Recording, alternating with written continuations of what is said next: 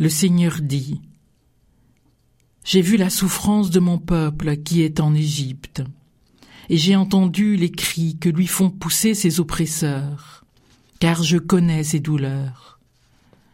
Je suis descendu pour le délivrer de la main des Égyptiens, et pour le faire monter de ce pays vers un bon et vaste pays.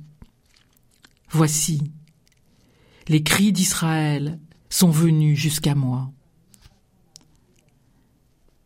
Un Dieu qui entend et tient parole. La parole, c'est ce qui nous tient, tous, chacun.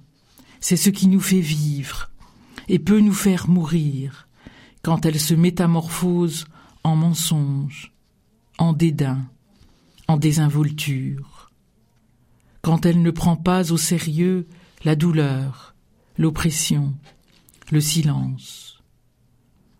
Le psalmiste souffre. Son Dieu serait-il un Dieu inconstant, qui hier accomplit des merveilles, étendit son bras contre l'ennemi, et aujourd'hui il aurait oublié. La droite du Très-Haut a changé. C'est là aussi que se faufile ma plainte.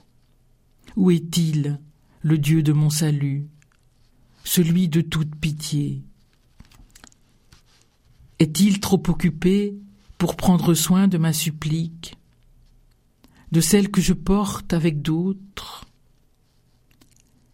Question sans réponse, mais question juste devant la douleur et le non-sens.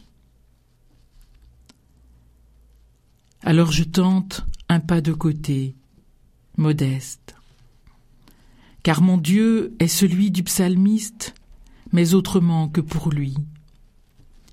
Car sa parole, celle qui fait sa force, nous a été donnée, entièrement, dans le Verbe fait chair, Jésus, parole du Père où tout est dit, parole d'un pauvre, d'un fils qui tient sa promesse, non par son bras puissant, mais par sa vie confiée, par son côté ouvert, d'où coule la vie.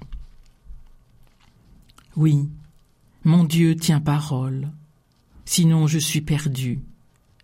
Mais le Christ Jésus l'adresse à mon cœur pour me soulever vers les vivants.